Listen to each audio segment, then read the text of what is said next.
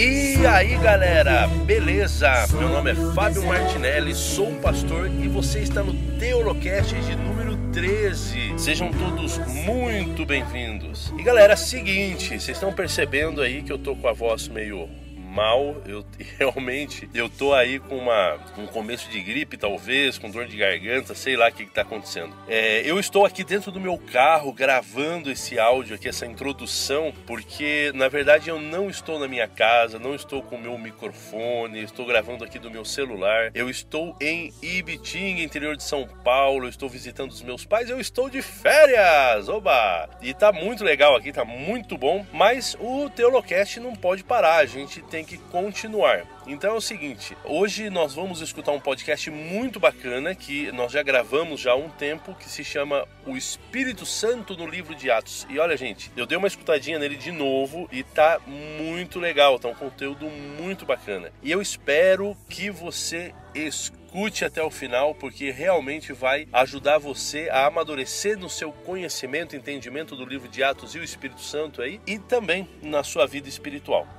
E galera, por favor, escreva pra gente. No próximo episódio, se Deus quiser, nós vamos abrir aí um espaço no nosso Teolocast pra gente poder ler algumas coisas que o pessoal tem escrito pra gente, algumas pessoas já têm procurado a gente, falado como tem gostado e o próximo episódio a gente vai abrir esse espaço aí pra gente poder então ter esse contato aí com vocês. Eu agradeço ao pessoal que já tá começando a escrever, a gente tá esperando juntar um pouquinho e o pessoal que tá acessando também. A gente escuta e às vezes encontra com alguém que fala que escutou, que tá escutando, que tá gostando. Então isso é muito legal, isso é muito bacana. E a gente tá tendo um acesso muito legal. Isso pra gente é o que vale. A gente não está aqui pelo dinheiro, né? Que a gente não ganha nada. Mas a gente fica feliz de coração quando a gente percebe que vidas estão sendo edificadas pelo nosso podcast. Então que Deus abençoe muito vocês. Então, gente, sem enrolar aí, ó, fica com o nosso podcast, o Espírito Santo no livro de Atos. Eu troquei uma ideia muito legal com o Bruno Lorscheiter e a gente aí meditou um pouquinho no que diz respeito ao Espírito Santo, então nesse livro onde o Espírito Santo realmente atua de maneira poderosa como nunca. Então, um abração para vocês, curte aí, um grande abraço. Ah, e não esquece de compartilhar. Abração.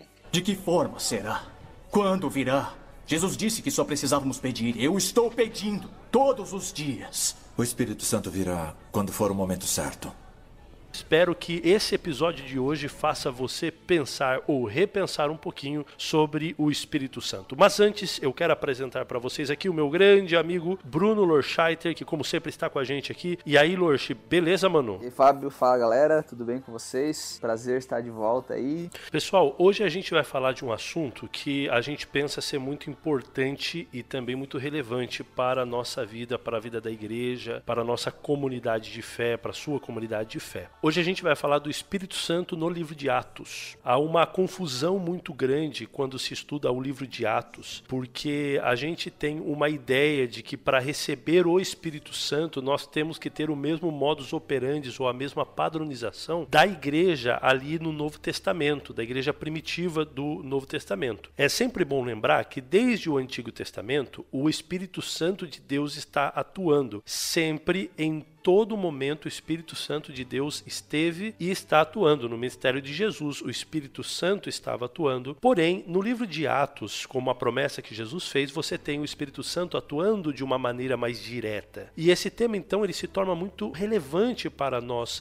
cristãos. O que nós temos hoje, uma configuração interessante que a gente tem hoje na maioria das igrejas cristãs, se, é, se não em todas, são os movimentos restauracionistas, ou seja, a minha comunidade, a minha igreja, igreja, ela é a continuação daquela igreja no livro de Atos. E já que a minha igreja ela tem que ser a continuação dessa igreja do livro de Atos, eu preciso seguir a, as mesmas normas, eu preciso seguir as mesmas coisas que passaram com a igreja, tem que passar comigo. E aí às vezes a gente acaba interpretando de maneira equivocada essa questão. Então nós pegamos características da igreja primitiva e nós queremos imprimir em nossa própria igreja, nós queremos repetir em nossa própria igreja. Então, por exemplo, os discípulos passaram 40 40 dias com Jesus. Então, a partir de aí, então eu preciso né, movimentar a minha igreja para que passe 40 dias com Jesus. Você tem curas, você tem milagres na igreja apostólica. Então, a minha igreja precisa ter curas e precisa ter milagres. Você tinha expulsão de demônios, então a minha igreja também precisa ter tudo isso. Quantos dias que eles oravam? Exatamente. Então, como nós devemos entender, como nós devemos estudar o livro de Atos e o Espírito Santo em todo esse contexto? É, eu acho que quando a gente fala assim do movimento restauracionista, nós não estamos querendo falar, né? Acho que importante deixar bem claro para quem está nos ouvindo que a gente não está falando de uma maneira pejorativa, até porque nós somos, eu e o Fábio, que a gente, nós somos pastores da igreja adventista e a igreja adventista ela tem uma herança restauracionista muito forte. É uma igreja que surgiu desse, desse movimento, né? De restauracionismo. Mas o que a gente está questionando aqui é se o livro de Atos ele é, como a gente pode dizer assim, uma planta exata, né? O termo em inglês blueprint, aquela planta que você só só passa por cima e você tem ali já como que deve funcionar a igreja nos dias de hoje. Então a gente vê, claro que a gente vê no livro de Atos uma igreja guiada ali pelos apóstolos, mas acima de tudo guiada pelo Espírito Santo. E a gente encontra ali um, de certa forma, um idealismo, né? Eu, eu gostaria que a minha igreja hoje fosse assim. Gostaria que a minha igreja hoje fosse como a igreja dos discípulos, como a igreja descrita no livro de Atos. Só que a gente tem que tomar, acho que o que a gente vai falar um pouquinho hoje é isso, né? A gente conseguir enxergar a atuação do Espírito Santo no livro de Atos e traduzir isso de uma maneira honesta com o texto bíblico para o funcionamento da igreja de hoje. Então eu acho que para a gente começar assim a nossa discussão, uma das coisas que a gente poderia colocar aqui, como que creio que podemos concordar, é que o livro de Atos ele está muito mais preocupado em descrever a atuação do Espírito Santo do que ser um livro de normas e regras para, como tu colocaste, o modo operante da igreja. Né? Essa ideia aqui não é minha, ela é do. Quem já leu o livro Entendes o que Lês?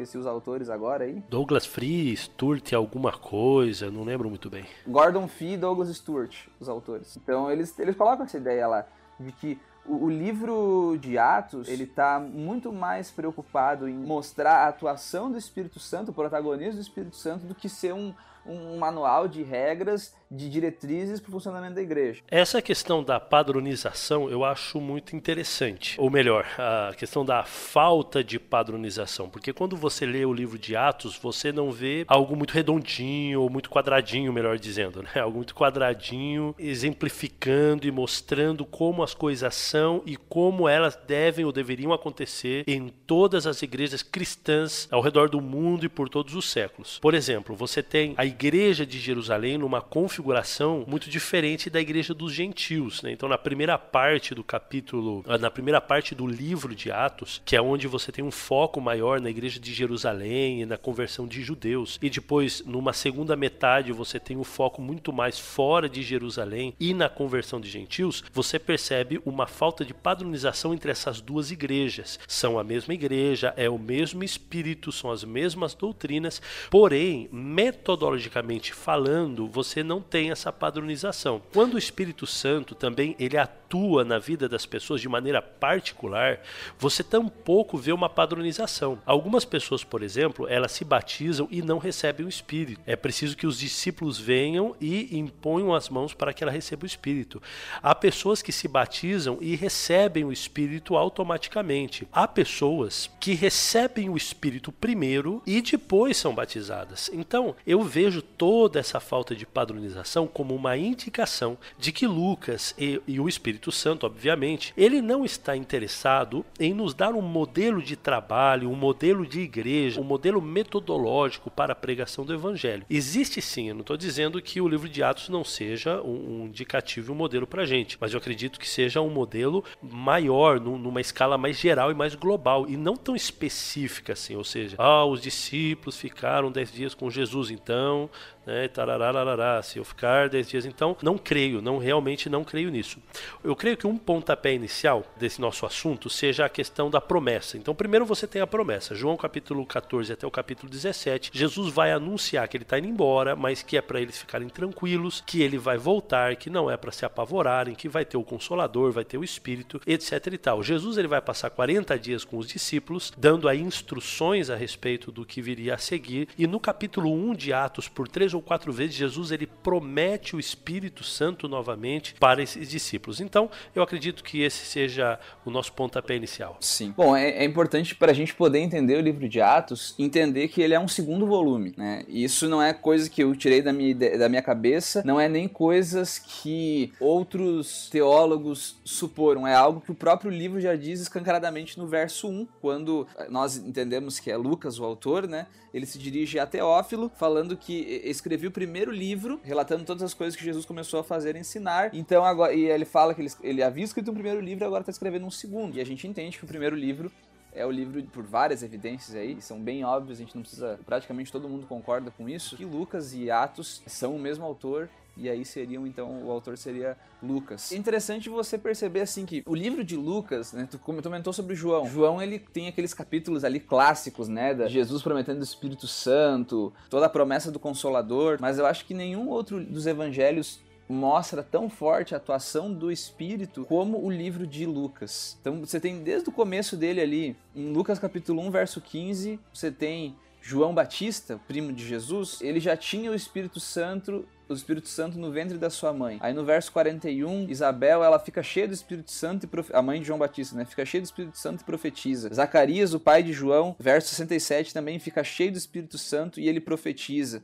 Em Lucas 1,35 você tem o Espírito Santo é quem possibilita o nascimento de Jesus. E, e ali, bom, no, livro inteiro de, de Lucas você vai ver as pessoas, os personagens, e de maneira especial Jesus, sendo guiado pelo Espírito. Quando Jesus ele aparece ali no Rio Jordão e ele é batizado, o texto de Lucas fala, Lucas 4, verso 1, fala que ele saiu do Jordão cheio do Espírito e foi guiado para o Espírito pelo Espírito para o deserto. Depois, quando ele volta do deserto e vai para Galileia, aparece ali que ele foi guiado também pelo Espírito. Lucas e Atos, essa coleção de livros, esses dois volumes, eles mostram o agir tanto de Jesus como dos apóstolos no livro de Atos, né? Uh, o agir deles é guiado pelo Espírito. Então eles vão para um lugar, eles estão guiados pelo Espírito. Foi o Espírito que levou eles para lá.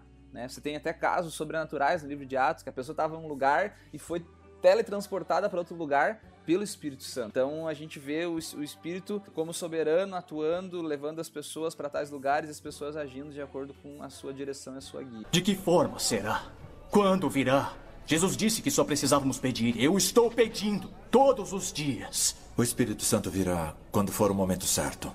A grande problemática aí que eu consigo ver é quando nós tentamos responder a pergunta: como eu posso ter o Espírito Santo em minha vida como eu posso ser essa igreja primitiva com tanto poder, com tantos milagres, com tantas coisas que aconteciam de impressionante. E a partir daí a gente acaba por buscar fórmulas. Então, ah, o que, que os discípulos fizeram? Não, Jesus mandou eles ficarem 10 dias em Jerusalém. Aí um louco pode pensar: bom, eu vou fazer então uma peregrinação até Jerusalém e vou esperar que o Espírito Santo caia ali. Ah, ele ficou quantos, ficaram quantos dias trancados dentro de uma casa? 10 dias. Fazendo o que? Orando, né, estudando e, e etc. Ah, então eu eu vou fazer a mesma coisa, porque no fim dos 10 dias o Espírito Santo vai cair de novo. A gente fica buscando uma padronização, uma chave aí que vai abrir as comportas do céu e a chuva do Espírito Santo vai cair sobre a gente sem medida. Não que essas coisas, é, algumas coisas não sejam importantes, a oração, o estudo da Bíblia, confessar nossos pecados,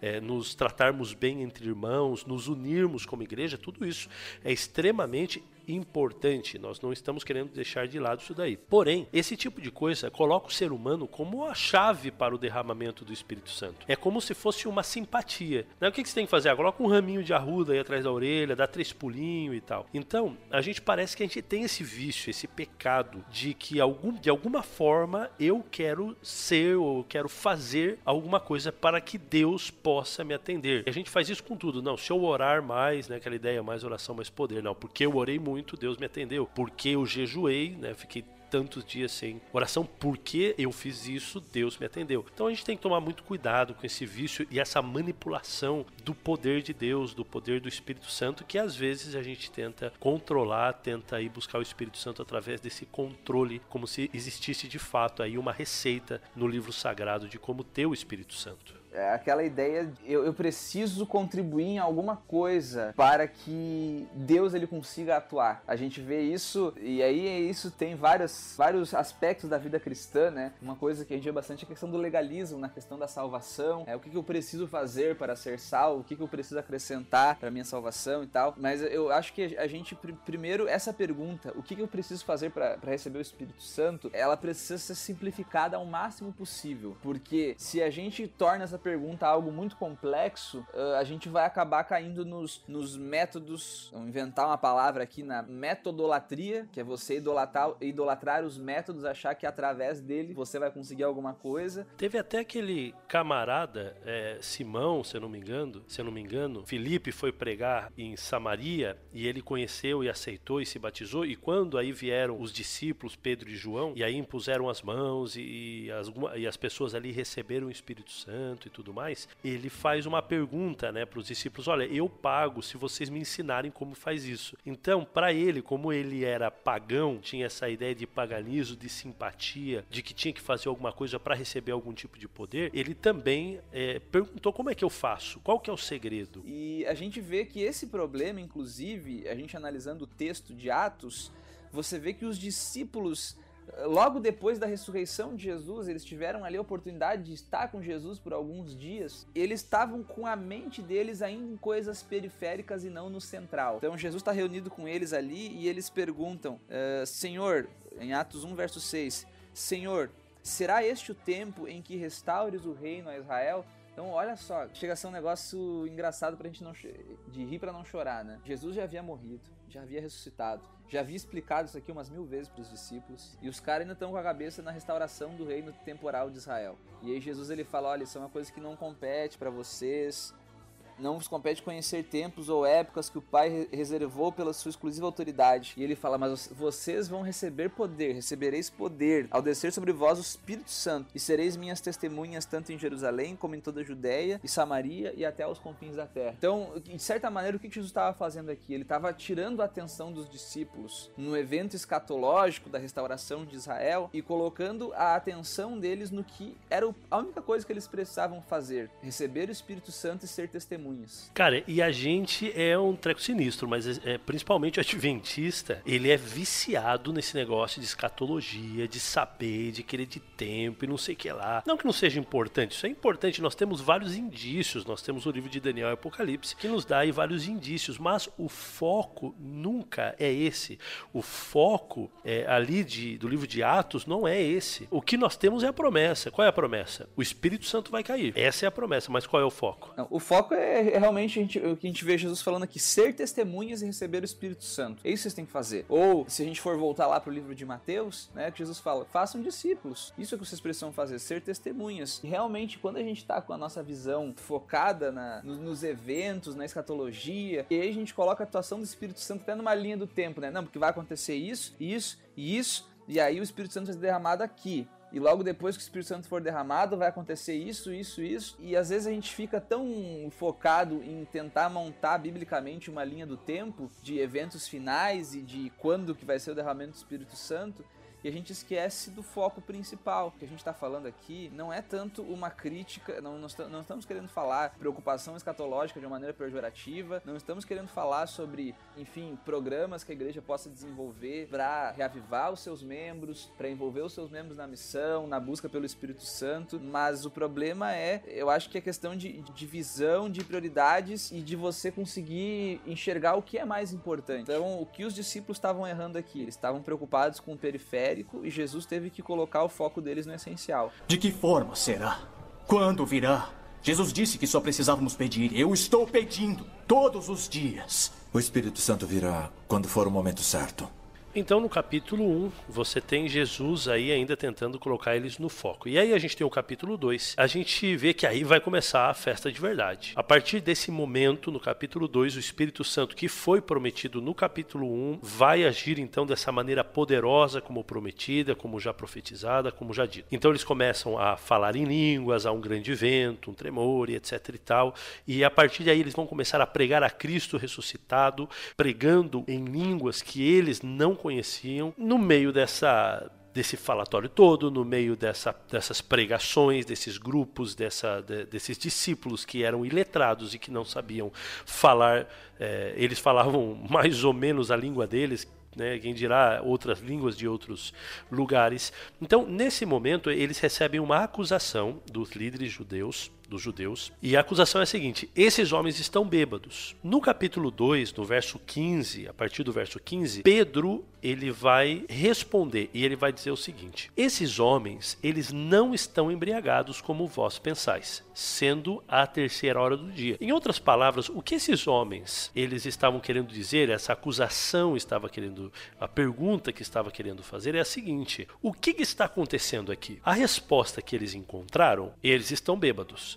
Agora Pedro vai dar a resposta real, vai dar a resposta verdadeira do que estava acontecendo em Atos capítulo 2. E a partir do verso 16 ele diz assim: Mas isto é o que foi dito pelo profeta Joel, e nos últimos dias acontecerá, diz Deus, que do meu espírito derramarei sobre toda a carne, e os vossos filhos e as vossas filhas profetizarão, os vossos jovens terão visões, os vossos velhos sonharão sonhos, e também do meu espírito derramarei sobre os meus servos e as minhas servas naqueles dias, e profetizarão, e farei aparecer prodígio em cima no céu, e sinais embaixo na terra, sangue, fogo e vapor de fumo.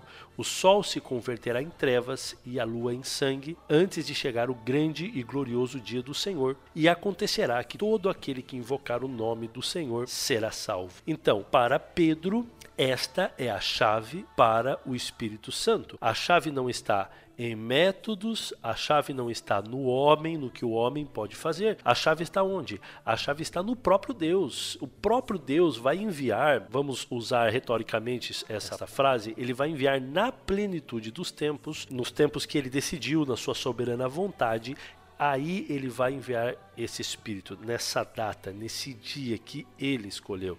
E é assim que Pedro vai responder então a nossa pergunta como ter o Espírito Santo. Deus dará no tempo certo. Para tentar entender aí o que eu estou querendo dizer, amigo, imagine o seguinte: imagine uma linha do tempo. Fez um risco mental aí? Bom, essa é a sua linha do tempo. Coloque um ponto aí. Esse ponto vai ser o Pentecostes do Espírito Santo. Nesse dia se cumpriu a profecia de Joel. Porém, essa, essa profecia ela se cumpriu em partes no Pentecostes, mas ela também diz que ela vai acontecer de novo nos últimos dias, que não eram os dias dos discípulos. Então, há uma promessa desse mesmo poder de Atos capítulo 2 para a igreja. Beleza. Então, agora coloque, você já tem a sua linha do tempo, você já tem uma marcação chamada Pentecostes, o Espírito Santo no Pentecostes, e agora eu quero que você coloque uma marca Espírito Santo que vai cair nos últimos dias. Essa você não tem data, você não sabe quando. Agora, quer dizer que não adianta o que eu faça, não adianta o que eu possa fazer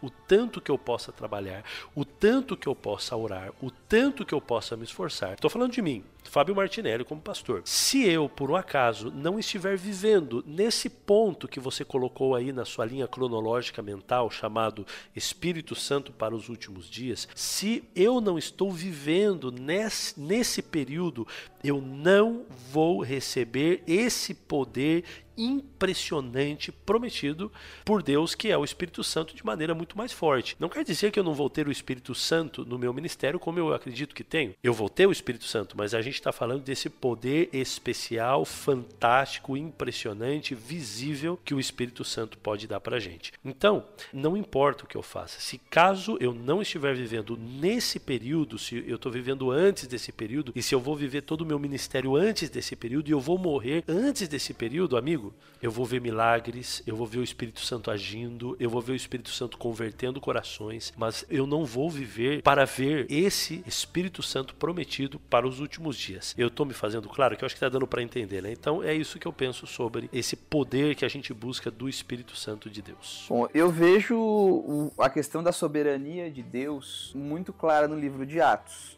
tanto que em Atos 1, verso 4, o próprio Lucas, ele fala que a promessa, ele chama a promessa da, da vinda do Espírito Santo, a promessa do Pentecostes, ele chama em, em, Atos 1, verso 4, de a promessa do Pai, né? A promessa do Pai. Então ele, ele mostra que o Pai, ele é o aquele que, que dá o, Espírito Santo, aquele que derrama o Espírito Santo, isso provém do Pai, né? O texto que a gente leu antes ali, quando os discípulos eles estão preocupados com a restauração do reino de Israel, Jesus ele fala para não se preocuparem com isso, por porque isso não vos compete conhecer tempos ou épocas que o Pai reservou pela sua exclusiva autoridade. Então, mais uma vez, ele está colocando que questão de tempos, de épocas, existem coisas reservadas pelo Pai, que em sua soberania ele tem essas coisas exclusivas, né? Pela sua autoridade, essas coisas são, são a ele exclusivas. Creio que o dom do Espírito Santo a gente tem essa, essa promessa dele do derramamento como uma experiência coletiva. Então tu vê ali no livro de Atos o que acontece. Tem ali os, os discípulos, eles recebem o dom do Pentecostes, aquele derramamento pleno do Espírito Santo, quando eles estão com o propósito de ser testemunhas, de pregar, de fazer novos discípulos. Então eles recebem o dom do Espírito Santo. Mas eu, eu, também vejo assim, Fábio, eu creio que vai acontecer um momento escatológico, né, específico, em que o Espírito Santo vai ser derramado de maneira semelhante ao que aconteceu com os discípulos no dia do Pentecostes, mas eu também creio que pode acontecer o derramamento do Espírito acontece, né? Não pode acontecer, acontece o derramamento do Espírito Santo. E aí a quantidade que ele é derramado, se é de maneira plena, quantas, eh, acho que a gente não tem como mensurar isso, né? Mas a gente vê no livro de Atos após o Pentecostes, né, muitos outros muitos outros personagens ali que também recebem o Espírito Santo. Não foi na ocasião do Pentecostes, mas eles também receberam o Espírito Santo. Então eu vejo que, quem sabe, a experiência coletiva do Pentecostes não esteja reservada para os nossos dias. Tomara que esteja, né? Tomara que a gente possa vivenciar isso. Mas isso é uma coisa que aí concordo contigo, uma coisa exclusiva do Pai. Épocas, tempos, isso é uma coisa exclusiva do Pai, na sua grande soberania. Mas eu creio que sim, o Espírito Santo é derramado de maneira individual, Agora, se vai ser na mesma quantidade, se vai ser mais ou menos, eu não sei. Mas eh, até porque acho que isso é uma coisa imensurável, mas eu acho que pelo, pelo que a gente vê no livro de Atos, né, que a experiência do derramamento do Espírito Santo na minha vida, eu preciso, eu preciso buscar. E o objetivo de eu receber ele é, o objetivo inteiro no livro de Atos, ser testemunho. E essa soberania do Pai também derramar o Espírito tira da gente essa coisa de tentar como que a gente quer controlar o Espírito Santo. E não só isso, mas você vê também a soberania do Espírito de maneira muito clara no livro de Atos. É o Espírito Santo que envia, é o Espírito Santo que vai permitir. As decisões da igreja são levadas a cabo pelo Espírito Santo. Então Paulo vai para um lugar, o Espírito Santo permitiu. Paulo deixou de ir, o Espírito Santo não permitiu. Então ele é a fonte, ele é o soberano da história. Ele é o personagem principal da história. E os métodos que ele vai usar também. Os métodos que ele usa não é como a gente já disse, padronizado, não é sempre aquela mesma coisa. É, esses dias atrás alguém me falou que recebeu um áudio de uma música cristã. Ah, dá uma olhada, dá uma olhadinha aí e tal, nessa música que era uma música bem bonita e tal, e uma letra bem bonita. E era música Despacito com uma letra cristã. Jesus Cristo, só quem te liberta disso é Jesus Cristo.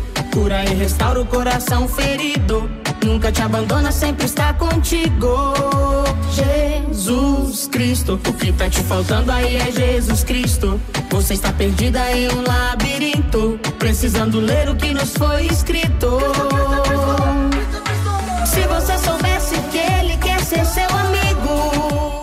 Mas é bonita. E a pessoa tava ali apavorada. É uma paródia gospel do Despacito. É, essa é a questão. Eu não estou dizendo que é certo ou que é errado o que essa pessoa que fez a paródia aí. É, não estou dizendo que ela que fez certo ou errado. Mas essa é a questão. A gente quer controlar tanto o Espírito Santo que a gente coloca ele numa caixinha e ponto. Lógico, a gente tem que sempre pensar. O Espírito Santo ele nunca vai agir nos métodos também e etc e tal, e alguma coisa contra a Bíblia, né? A gente não vai pensar assim, olha, vou começar a fumar uma maconha e sentar com a galera ali fumando maconha para poder converter eles. Então, veja que há um limite e isso daí já daria um outro podcast. Então, algumas pessoas eu me lembro que criticavam a nova semente quando ela começou. O que, que é a questão? É o método, é o método. Então, a gente tem que sempre pensar, o Espírito Santo vai trabalhar de maneira diversificada. Eu tenho medo, Luxo, eu tenho medo de criticar alguma coisa eu tenho aquele medo de Gamaliel, porque Gamaliel disse, né, olha, se essa obra de Deus ela vai prosperar, não vamos lutar contra isso, e se não é, não vai prosperar, não vamos lutar contra isso, porque pode ser que a gente esteja lutando contra Deus. Não sei se você já ouviu falar, por exemplo, do camarada chamado Tiagão, ele é um rapper, ele trabalha em favelas, em comunidades, ele conta a sua conversão através dessa música, através de música, através de rap. E é bem interessante, ele consegue atrair muita gente e converter muita gente. porque deixou de ouvir Jesus para ouvir o mundão.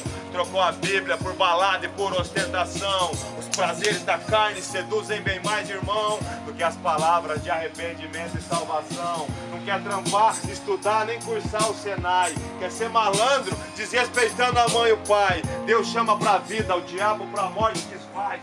Então, agora eu vou dizer, olha, o que esse camarada está fazendo é uma desgraça, é, o que ele está fazendo é obra do diabo, o que ele está fazendo. Então, é difícil. Eu, eu, fico com medo. Eu prefiro deixar a obra, se ela prospera, imagina-se que é de Deus.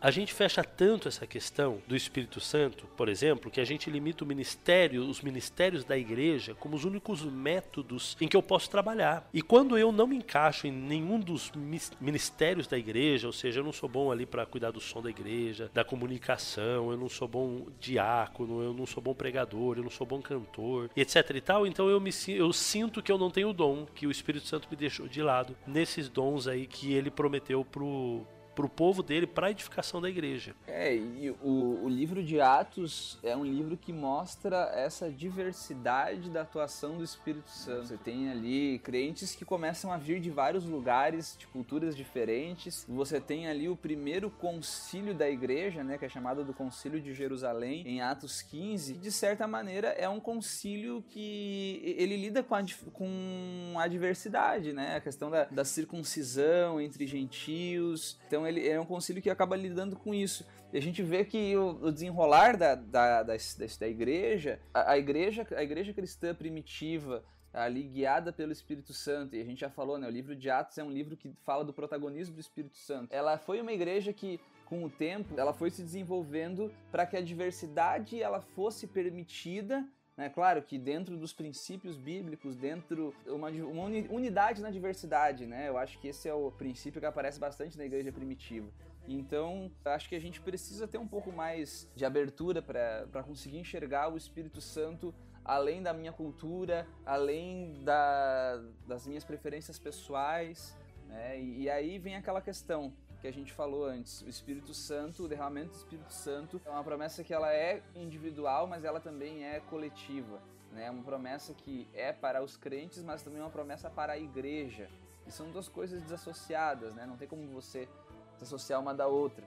Então, eu tenho que entender que o mesmo Espírito Santo que eu espero que seja derramado na minha vida, também vai ser derramado para um cristão que vive num contexto cultural extremamente diferente do meu. E aí eu preciso, eu preciso ter essa mentalidade para conseguir enxergar isso. E às vezes a gente, como tu colocaste antes, né? Às vezes a gente tem essa ideia do Espírito Santo sendo algo muito individual, é, sendo como se fosse uma ferramenta de poder para o meu dia a dia. E aí a gente inverteu todo o foco, a gente desvirtuou totalmente a obra do Espírito, né? Ô Lorch, tem um perigo aí cara. Pode ser que alguém que esteja escutando e entendeu o que a gente está querendo dizer sobre essa questão da soberania de Deus, soberania do Espírito, possa pensar assim: bom, se há um dia para o Espírito Santo cair e nada do que eu faça consegue alterar esta, esta decisão eterna de Deus, então quer dizer que eu posso cruzar meus braços e não fazer nada. É como que a gente consegue entender essa questão sem cair também nessa armadilha de dizer, bom, então que o Espírito Santo faça, já que eu não tenho parte nenhuma, então bora lá, vamos esperar, cruzar os braços, descansar, que o Espírito Santo vai fazer tudo. A ordem que Jesus dá para os discípulos, tanto na grande comissão como na promessa do Espírito Santo em Atos 1, façam discípulos sejam testemunhas. Eu, eu acho que o que a gente precisa entender é, é, que nós precisamos nos colocar à disposição da soberania de Deus. E, e às vezes a gente. O, o, que a gente quis falar aqui é que às vezes o nosso foco está invertido. Às vezes a gente está colocando o nosso eu, assim, os nossos planos, os nossos métodos e a nossa compreensão de tempo, a gente está colocando isso, quem sabe, acima da própria vontade de Deus e tentando moldar a vontade e a atuação divina dentro dessas caixinhas que a gente acaba criando. Né? E aí a gente acaba limitando a atuação do Espírito Santo, se não matando essa atuação. Então, o que a gente quis colocar é o seguinte: saia do centro, não pense que tudo gira em torno de você mesmo, não pense que tudo gira em torno dos programas que você está acostumado a fazer na igreja, não pense que tudo gira em torno das coisas que você gosta, dos hábitos que você tem. Tire o foco de si mesmo, entenda a atuação do Espírito Santo é algo totalmente vinculado com a soberania de Deus. Se coloca à disposição para trabalhar, para ser testemunha, e eu acho que quando nós entendemos isso, recebemos do Espírito Santo em nossa vida, a, a, a, testemunha vai ser uma motivação natural. Tanto que Jesus, ele, quando ele fala para os discípulos, né, ele fala: vocês vão receber poder do Espírito Santo e vão ser testemunhas. É algo, é uma consequência natural. Você recebe o poder, você vai ser testemunha. Agora, quanto mais nós entendemos que não depende de nós, nós não temos mérito nenhum em receber o Espírito Santo. Eu não vou fazer algo. É, é tem um tem um paralelo aí até com a questão da salvação, né? Não vou fazer algo por merecer o dom do Espírito Santo. Não é porque eu me esforcei, porque eu orei bastante, porque eu fiz bastante jejum, porque eu fui bastante na igreja, porque eu cumpri com os programinhas lá, com, com uns tantos dias de oração, tantos dias de leitura lá, de uma apostila. Não é por causa disso que eu vou receber o Espírito Santo, né? Eu fiz por merecer, eu alcancei os créditos suficientes e agora Deus ele vai depositar na minha conta de cristão o dom do Espírito Santo. Não é assim que funciona, né? É porque Deus, na sua soberania, na sua misericórdia, ele olhou para mim, um pecador que está à disposição de ser sua testemunha, e ele decidiu, no momento que ele quis, na quantidade que ele quis, da maneira que ele quis, ele decidiu me dar o dom do Espírito Santo. E claro, como gratidão, eu vou ser testemunha. Então, o Espírito Santo ele cai, a chuva do Espírito Santo cai para aquelas pessoas que estão fora da igreja. Entenda isso no bom sentido. Ou seja, o Espírito Santo de Deus, ele vai cair sobre aquelas pessoas que estão pregando o evangelho. A mensagem de Jesus, o foco dele era para que os discípulos fossem testemunhas. É exatamente para isso que serve o poder poder do Espírito Santo. Ele não serve para me deixar mais bonito, para me deixar mais. É, para que eu tenha mais visibilidade, para que eu seja famoso. Não, o Espírito Santo ele serve para a pregação do Evangelho. E se eu quero, se eu quero receber esse Espírito, eu preciso estar lá fora pregando. E se o Espírito Santo vai cair nesse período da história que já foi prometido anos e tempos atrás, através dos profetas, se por acaso no meu ministério o Espírito Santo for cair, eu quero estar trabalhando, eu quero estar do lado de fora, para que quando essa chuva caia, eu me molhe. O problema hoje é que muitas pessoas querem a chuva do Espírito, mas não querem sair para se molhar. Então é isso aí, pessoal que a nossa oração ela seja muito mais uma oração se colocando à disposição de Deus, né? Eis-me aqui, envia-me a mim, sou uma testemunha. O meu foco não está no evento, não está no método, meu foco está em me colocar à disposição de Deus e que Ele, na sua soberania, na sua autoridade, no seu poder, faça em mim a sua vontade. Espero que essa seja a lição que a gente consiga ter tirado desse, dessa nossa conversa aqui sobre o Espírito Santo no livro de Atos tens muito mais para oferecer.